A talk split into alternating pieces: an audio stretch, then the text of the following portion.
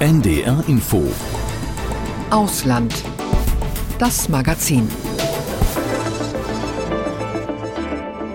In Polen steht nach der Wahl die Regierungsbildung kurz bevor, aber ganz so einfach wird es dann doch nicht.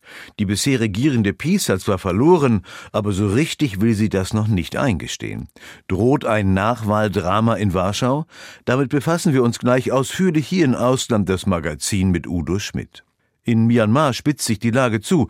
Das brutal und diktatorisch regierende Militär verliert offenbar in einigen Regionen die Kontrolle. Und auf Hawaii beginnt nach den furchtbaren Bränden vor drei Monaten der Wiederaufbau. Leicht wird er nicht. Das israelische Militär rückt weiter in Gaza vor.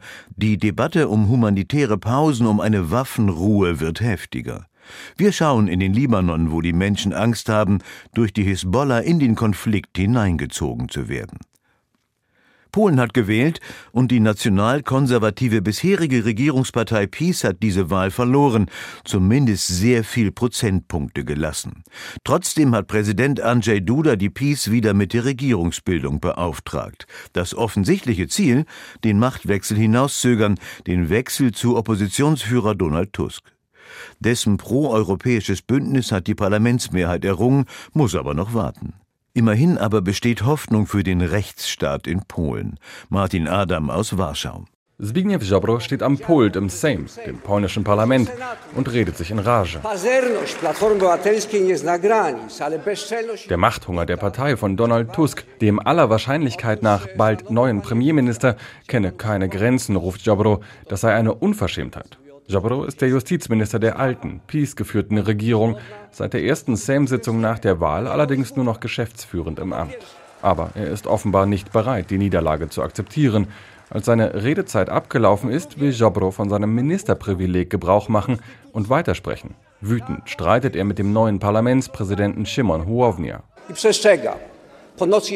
Ich warne euch, nach der Nacht kommt der Tag und es wird eine Zeit geben, da seid auch ihr wieder in der Opposition. Seid euch nicht zu sicher, die Zeit vergeht sehr schnell.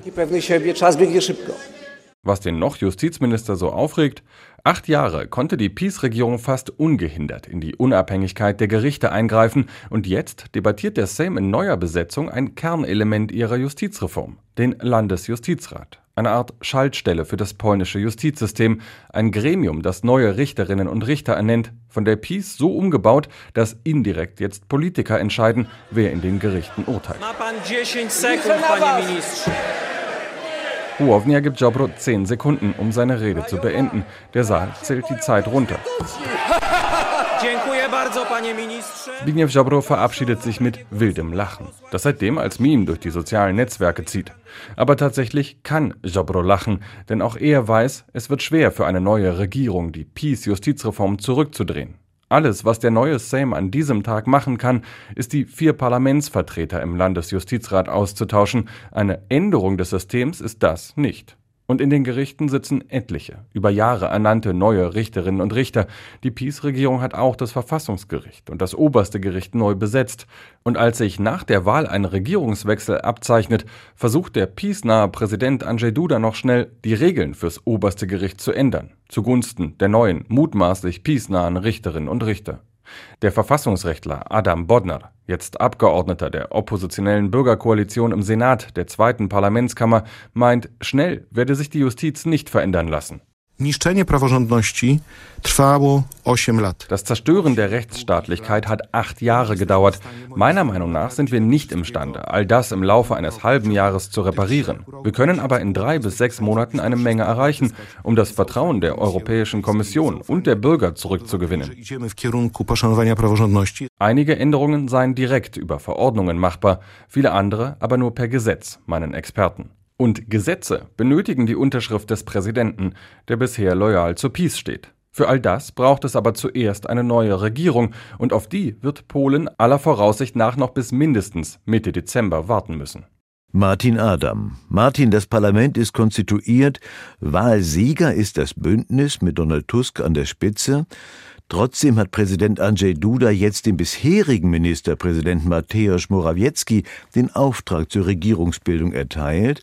Gehst du von einem demokratischen Ablauf der Regierungsbildung aus?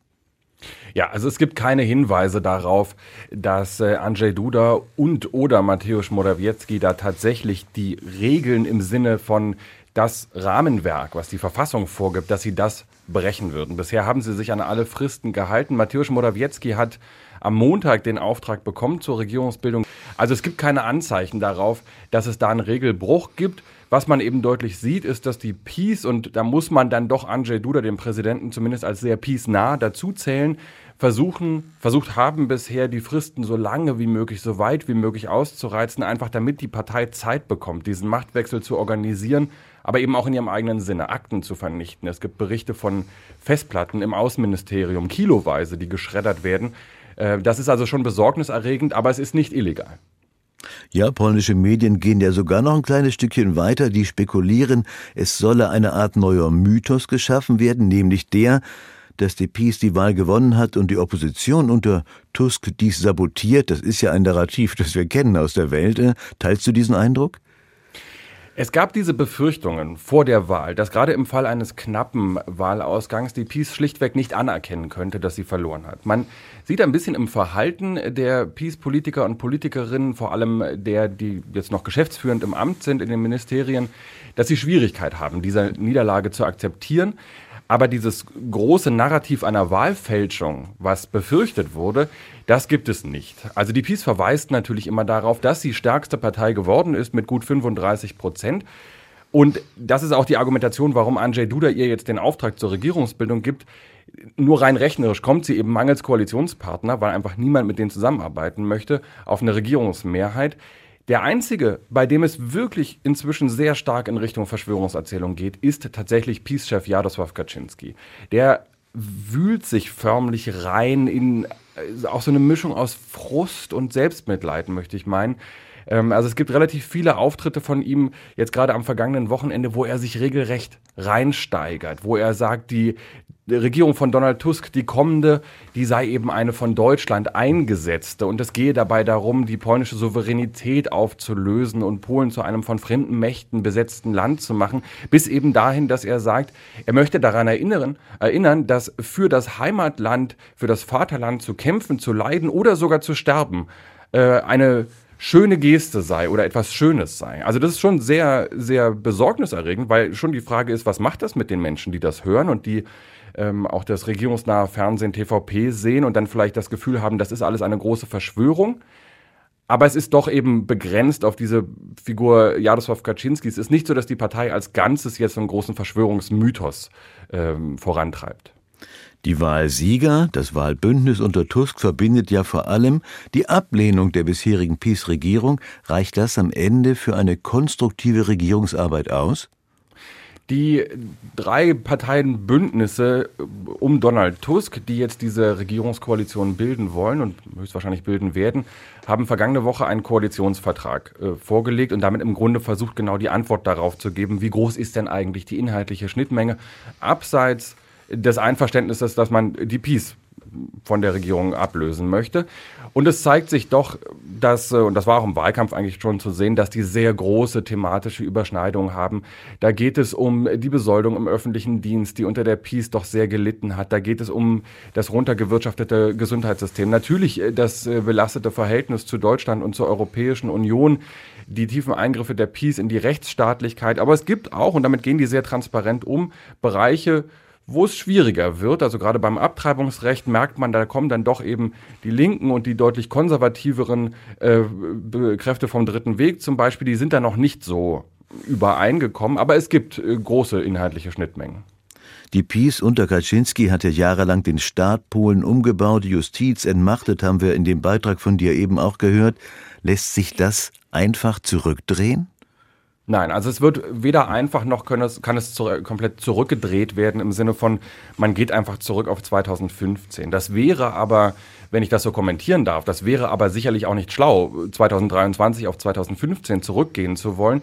Denn die Peace hat ja an manchen Stellen gute Punkte gehabt, für die sie auch gewählt wurde. Eben vor allem das Sozialprogramm, was eingeführt wurde. Kindergeld, erhöhte Renten, Unterstützung für, für alle möglichen Bevölkerungsgruppen, die Unterstützung brauchen, wo die doch relativ neoliberale oder wirtschaftsliberale Regierung der Partei von Donald Tusk davor immer davor äh, zurückgeschreckt ist und sagte, das geht nicht, da geht der Staat pleite. Und das war eben einer der zentralen Punkte in diesem Wahlkampf, dass auch Donald Tusk und dieses Parteienbündnis immer klar gemacht hat, das werden wir nicht anfassen. Das werden wir sogar im Zweifel noch erhöhen, aber wir haben gemerkt, das ist gut, das ist wichtig. Also das wird nicht zurückgedreht. Was die Rechtsstaatlichkeit angeht, was die Unabhängigkeit der Medien angeht, das wird tatsächlich sehr schwer. Also sie arbeiten dran, aber auch das habe ich in dem Beitrag ja erzählt. Andrzej Duda ist der Präsident und er muss jedes Gesetz unterschreiben. Und mit dem muss man irgendwie klarkommen, zumindest bis 2025, bis zur nächsten Präsidentschaftswahl. Und Andrzej Duda ist bisher der Peace relativ treu. Die polnische Gesellschaft ist ja, man kann das so sagen, gespalten, auch ein bisschen in Stadt und Land. Wenn wir mal an die großen Anti-Peace-Demonstrationen in Warschau denken, lässt sich das kitten innerhalb kurzer Zeit? Es ist sehr beeindruckend, jetzt gerade zu sehen, was Szymon Hołownia macht. Das ist der Vorsitzende einer Teilpartei von diesem Bündnis Der Dritte Weg. Und Szymon Hołownia ist äh, am Montag in der ersten Sitzung des Sejm als Parlamentspräsident, als Sejm-Marschall heißt das hier, gewählt worden. Und der wird gerade so ein bisschen zum Gesicht dieser Versöhnung. Er hat am äh, Donnerstagabend eine Ansprache gehalten, ähm, wo er ganz klar gemacht hat, der Sejm soll ein Ort werden der Verständigung, des Respekts wieder voreinander. Und er soll eben auch ein Muster werden für den respektvollen Umgang miteinander. Leicht wird das aber nicht, denn Polen war nie ein total homogenes Land, auch vor Peace-Zeiten. Und die Peace hat diese Spaltung eben schon sehr bewusst mit erweitert, eben auch darüber, wie sie das Mediensystem genutzt hat. Also da wird viel Arbeit zu tun sein und das wird ganz entscheidend damit zu tun haben, ob man überhaupt alle Menschen erreicht oder da weiterhin alle so ein bisschen in ihren Informationsblasen stecken bleiben. Wird sich das Verhältnis von Polen zur EU, zu Deutschland, das war ja sehr schwierig in den vergangenen Jahren, wird sich das jetzt nachhaltig verbessern? Das gilt von all diesen schwierigen Punkten auf der Liste eigentlich als der einfachste. Denn vieles wäre schon gewonnen, wenn man einfach aufhören würde, permanent äh, zu attackieren und permanent diese von der Peace vorangetriebene Geschichte zu erzählen, dass im Grunde Berlin mit Hilfe von äh, Brüssel und der Europäischen Kommission versuchen würde, irgendwie Polen zu unterdrücken. Das war ja die Geschichte der Peace. Und wenn man damit aufhört, dann wäre das Verhältnis schon schlagartig deutlich entspannter. Donald Tusk ist sofort nach der Wahl nach Brüssel gereist, hat sich mit Ursula von der Leyen getroffen und da eben alle Zeichen auf Kooperation und, und, und Zusammenarbeit und Entspannung einfach gestellt. Das wird erkennbar besser und entspannter werden. Man darf aber auch nicht äh, glauben, dass jetzt alle komplizierten Themen vom Tisch sind. Also im Bereich Migrationspolitik, aber auch wenn es zum Beispiel um die Reparationsforderungen an Deutschland geht, wird auch eine neue Regierung äh, unter Donald Tusk nicht einfach sagen, ja, ist kein Problem, da machen wir jetzt alles mit, sondern da sind die auch relativ hart und ähm, werden mit Sicherheit dieses Reparationsthema auch weiterhin ansprechen, nur vielleicht in einem etwas entspannteren Tonfall. Martin Adam war das zur Regierungsbildung in Polen. Danke Martin, Grüße nach Warschau. Danke, danke. Die Situation in Myanmar, dem Land, in dem das Militär nach dem Putsch vor bald drei Jahren brutal gegen jede abweichende Meinung vorgeht und jede demokratische Entwicklung zerschlagen hat, diese Situation ist von den anderen Krisen der Welt nahezu vollständig überlagert. Dabei spitzt sich die Lage in Myanmar zu. Die Militärjunta hat in den vergangenen Tagen die Kontrolle über Städte, Polizeistationen und Grenzübergänge an der chinesischen Grenze an Rebellen ethnischer Minderheiten verloren. Prodemokratische Kräfte und Aufständische aus anderen Gebieten nutzen den Moment und greifen ebenfalls an, unter anderem an der Grenze zu Indien und zu Bangladesch. Damit steht die Junta vor der größten Herausforderung seit ihrer Machtübernahme durch einen Putsch im Jahr 2021, und das Land womöglich an einem Wendepunkt. Jennifer Johnston über Myanmar. Zwischen den Bäumen am Hang steigt Rauch auf, Schüsse sind zu hören. Anwohner filmen die Szene aus der Entfernung. Die 28-jährige Pio Pio sitzt zwischen den Gefechten fest. Eine Flucht zu teuer.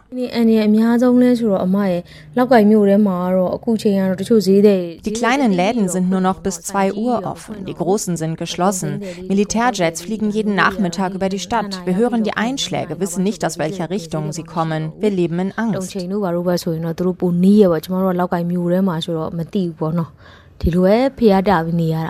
Erzählt die junge Verkäuferin am Telefon der ARD. Sie unterstützt die Rebellen im Shan-Staat im Nordosten von Myanmar, die seit rund drei Wochen gegen das Militär kämpfen. Die Allianz aus drei bewaffneten ethnischen Gruppen hat mittlerweile Dutzende Militärposten, Polizeistationen und Grenzübergänge unter ihre Kontrolle gebracht. Sie nennen ihren koordinierten Angriff Operation 1027, also nach dem Tag Ende Oktober, an dem sie ihre Operation gestartet haben. Sie haben Brücken und Straßen gesprengt, so kann das Militär nicht anrücken erzählt eine 38-jährige Mutter dreier Kinder, die anonym bleiben möchte. Jeder hier unterstützt die Rebellenallianz, da sie gegen die Militärdiktatur kämpfen. Die bewaffneten Rebellen im Schanstaat haben ihre Operation erstmals ausdrücklich in einen größeren Kontext gesetzt. Sie sprechen nicht mehr nur von ihren eigenen territorialen Interessen, die sie seit Jahrzehnten verfolgen. Ihr oberstes Ziel sei der Sturz der Militärregierung. Damit verfolgen sie das gleiche Ziel wie die Regierung der nationalen Einheit der NUG, einer Parallelregierung, die sich kurz nach dem Putsch gebildet hatte und der Mitglieder der alten Regierung angehören. Ihr Sprecher Ujo So sagte im Interview mit der ARD, die Kooperation ist sehr gut. Wir werden besser.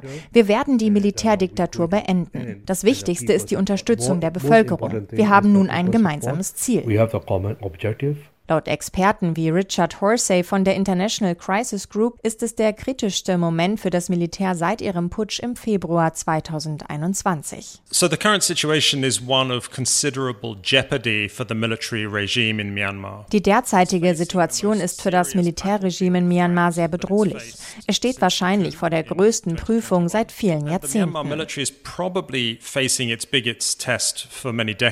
Die Kämpfe haben sich mittlerweile von der nördlichen Grenze Grenze des Shan-Staates bei China auf zentralere Regionen rund um Mandalay ausgedehnt. Zudem gibt es Kämpfe an der Grenze zu Bangladesch und an der Grenze zu Indien. Soldaten sollen sich teils kampflos ergeben haben. Auch hier sind mittlerweile wichtige Grenzübergänge in der Hand der Gegner des Militärregimes. The success of this ethnic armed group der Erfolg der bewaffneten ethnischen Gruppen hat anderen Gegnern des Militärregimes im Land signalisiert, dies ist ein historischer Moment der Schwäche. Jetzt ist der richtige Zeitpunkt, um anzugreifen. Beobachtet Krisenexperte Horsey. Das Militär reagiert auf die Angriffe ihrer Stellungen mit Luftangriffen sowie Artilleriebeschuss, aber bisher war die Armee nicht in der Lage, das Gebiet zurückzugewinnen. Das Militär reagiert sehr langsam. Wir sehen immer noch keine wirklich wirksamen Gegenangriffe. Der vom Militär ernannte Präsident Myanmars warnte vor einem Zerfall des Landes, wenn die Militärregierung die Situation im Norden nicht wieder unter ihre Kontrolle bekommt. Das Militär betrachtet sich als den einzigen Garanten für Sicherheit und Stabilität in Myanmar. Demokratieaktivisten werfen dem Militär hingegen Völkermord, Kriegsverbrechen und Verbrechen gegen die Menschlichkeit vor. Immer wieder sterben unbeteiligte Zivilisten bei Luftangriffen auf Dörfer, Schulen oder Klöster, gibt es Berichte über Folter von Regimegegnern. We bring the stability die Parallelregierung NUG verspricht den Menschen Stabilität und Frieden, wenn sie das Militär besiegt haben, so Sprecher Ujo So. And at the end we will establish the new Myanmar. Und am Ende ein föderales demokratisches Myanmar, in dem auch die ethnischen Minderheiten erstmals etwas zu sagen hätten. Das ist auch die Hoffnung der 28-jährigen Pio Pio, die derzeit in der Grenzregion festsitzt. Sie sehnt sich zurück nach den zehn Jahren vorsichtiger Demokratisierung unter der Friedensnobelpreisträgerin Aung San Suu Kyi. Oh, unter ihr war unser Leben gut. Wir hatten regelmäßig Strom, Bildung. Ich war voller Hoffnung. Wenn wir vereint sind, können wir gegen das Militär gewinnen. Ich wünsche mir ein sicheres Land zurück, in dem Menschenrechte geachtet werden und wir Frieden haben ohne Unterdrückung Terror und Korruption.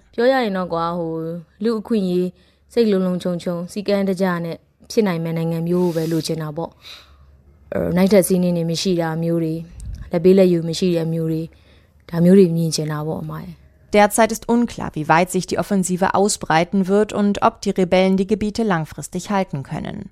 Für den Moment sind die Geländegewinne für die Regimegegner zumindest ein Hoffnungsschimmer auf eine bessere Zukunft.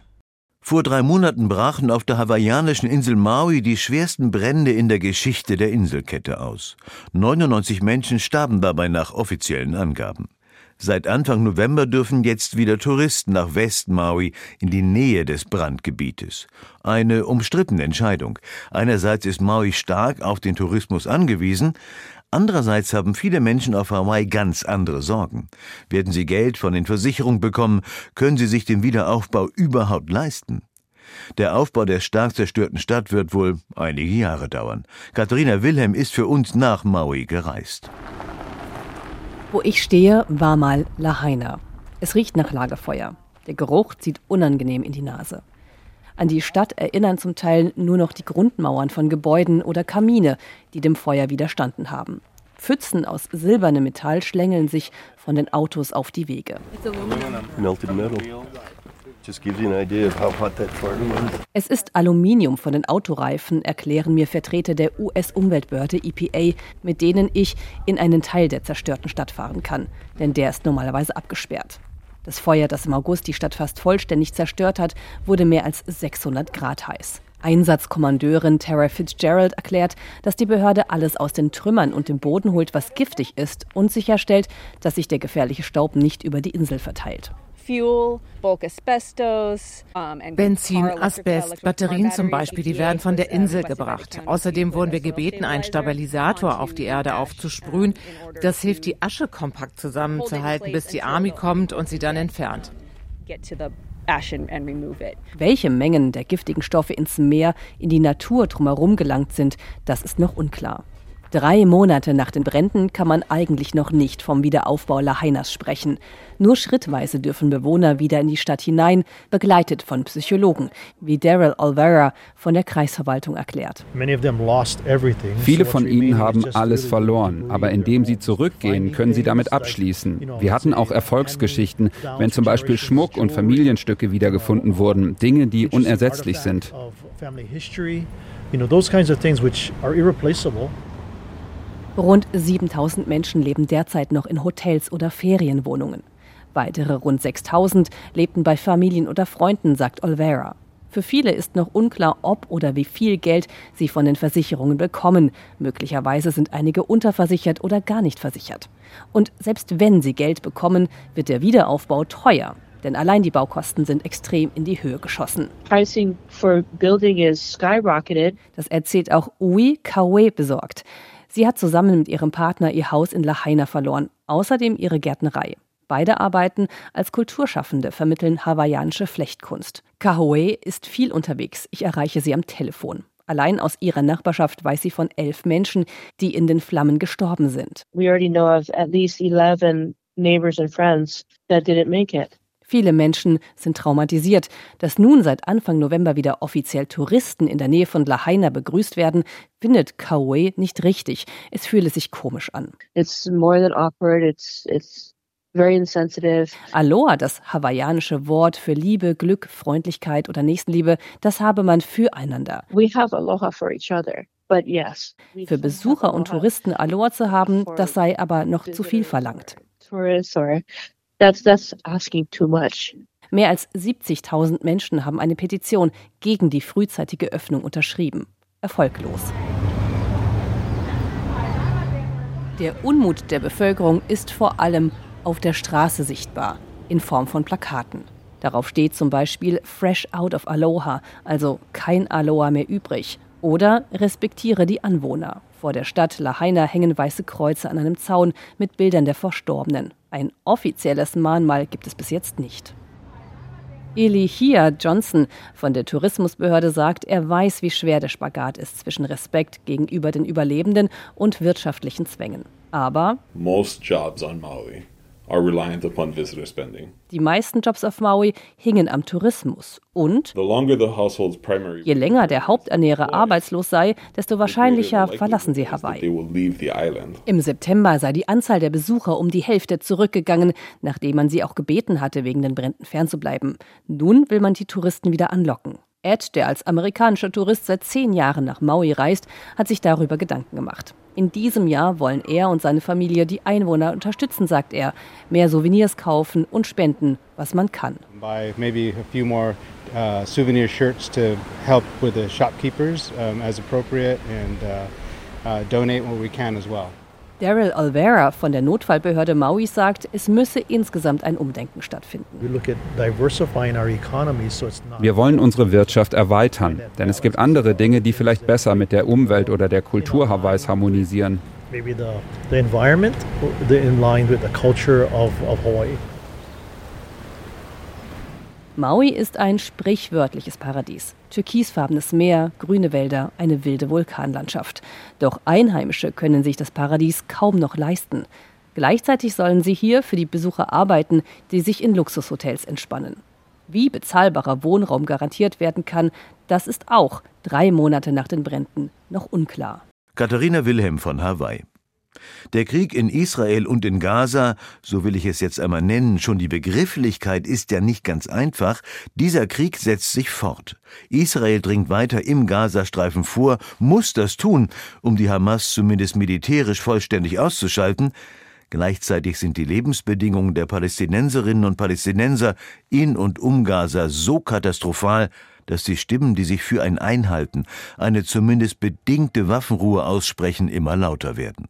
Im Libanon an der Nordgrenze Israels wächst die Sorge, in den Konflikt hineingezogen zu werden, durch die Angriffe der Hisbollah auf Israel.